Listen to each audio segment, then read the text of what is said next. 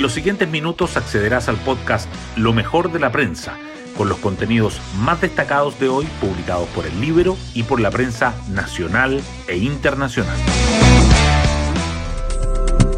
Muy buenos días, soy Ángela del Canto y hoy martes 24 de mayo les contamos que una violenta jornada protagonizada por los overoles blancos de los liceos emblemáticos del centro de Santiago dejó como saldo dos buses del Transantiago quemados y la inspectoría del Instituto Nacional incendiada. La desatada violencia que comenzó antes de las 10 de la mañana fue condenada por las autoridades municipales quienes aseguraron seguir dispuestas al diálogo. Donde al parecer no hay muchas ganas de conversar es en la moneda. Ayer, ministros del comité político insistieron con la fórmula de decretos con fuerza de ley para la eventual transición a una nueva constitución. Esto, a pesar de las críticas de los mismos partidos oficialistas, también cerraron la puerta a la propuesta de Chile Vamos, que busca generar un acuerdo político para continuar el proceso constituyente ante la posibilidad de que gane el rechazo. Las portadas del día. El proceso constituyente es el tema con más titulares en las primeras planas de hoy. La tercera abre con la información de que el gobierno descarta las opciones de Plan B ante un eventual triunfo del rechazo en el plebiscito. El Mercurio, en tanto, destaca que el Ejecutivo defiende la idea de los decretos para hacer adecuaciones constitucionales, pese a la controversia en partidos oficialistas, así como también la precampaña que se inició en la convención tras la presentación del borrador. Por su parte, el diario financiero resalta las pensiones y la seguridad social en el proyecto de nueva constitución. Las noticias económicas igualmente sobresalen. El Mercurio titula que la inflación y el alza de la tasa del Banco Central llevan el interés de créditos de consumo a su mayor nivel desde 2015.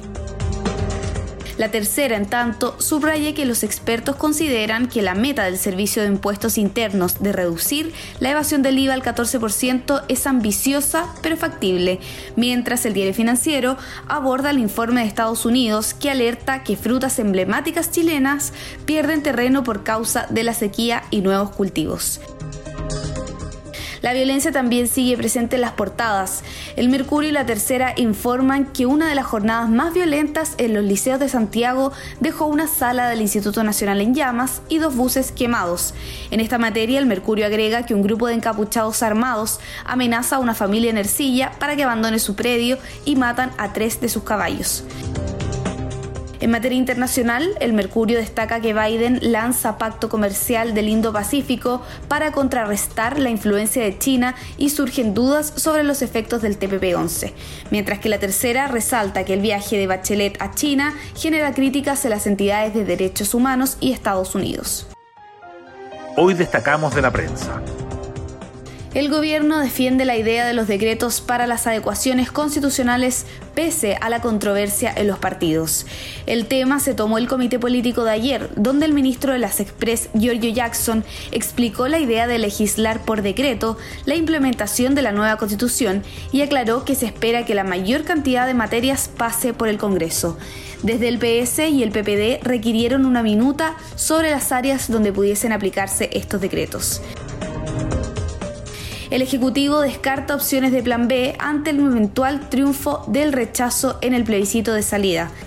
Tras la propuesta de la UDI de reducir el quórum de dos tercios para reformar la constitución actual, lo que facilitaría hacer cambios constitucionales en caso de que no se apruebe la propuesta de la convención, la ministra vocera Camila Vallejo dijo que el plebiscito con la opción de apruebo o rechazo es el camino trazado y no hay más opciones.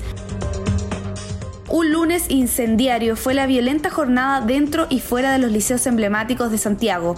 Ayer las protestas estudiantiles agitaron el centro de la capital, donde se registró la quema de dos buses en la Alameda, fuego en la Inspectoría General del Instituto Nacional y el lanzamiento de elementos en llamas.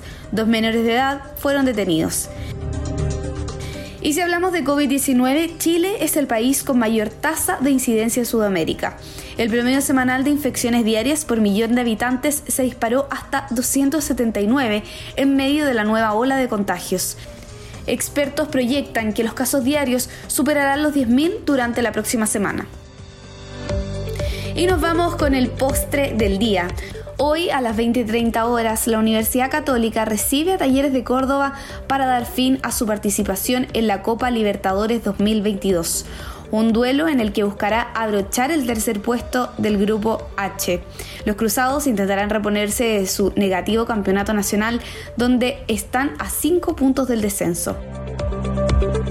De esta forma yo me despido, espero que tengan una buena jornada y nos volvemos a encontrar mañana en una próxima edición del podcast Lo mejor de la prensa.